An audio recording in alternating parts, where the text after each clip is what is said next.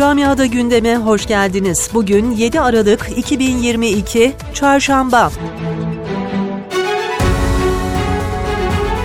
Almanya'da 11 eyalette düzenlenen operasyonda darbe planı yapan aşırı sağcı grubun 25 üyesi gözaltına alındı.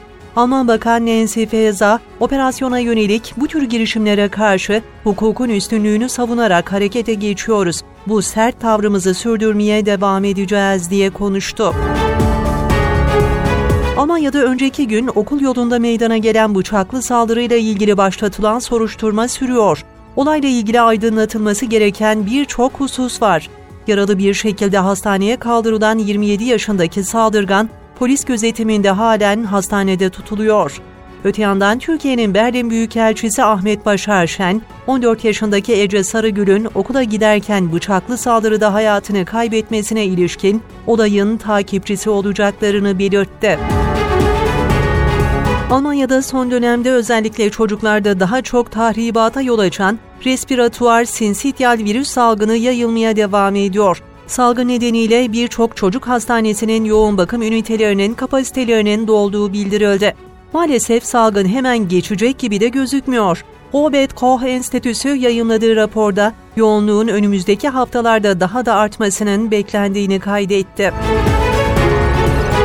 Almanya'da yardımlar enflasyon ve enerji krizi sonrası yeni yılda artarak devam edecek. Her kesime yönelik yardım planlayan hükümet çocuk parasını artırıyor, sosyal yardımda da önemli bir reforma gidiyor. Ayrıca kira yardımı ve gelir vergisiyle ilgili de önemli değişiklikler olacak. Üniversite öğrencilerine de elektrik ve kalorifer yardımı geliyor. Peki 2023'te kim ne kadar yardım alacak?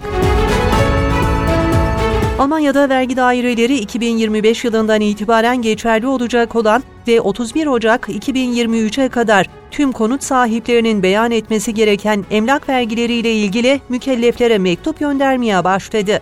Ancak bazı vergi mükellefleri gelen vergi miktarları karşısında şoke oldu.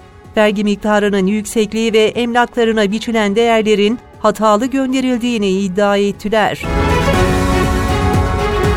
İngiltere'de dükkanına soyguna gelen hırsıza Müslüman esnafın gösterdiği tutum sosyal medyada gündem oldu. Cep telefonu mağazası sahibi Afzalı adam, mağazasına soygun girişimi başarısızlıkla sonuçlanan hırsıza herhangi bir müdahalede bulunmadı. Olayın ardından sosyal medyadan gence yaptığı çağrıda yardım teklif etti.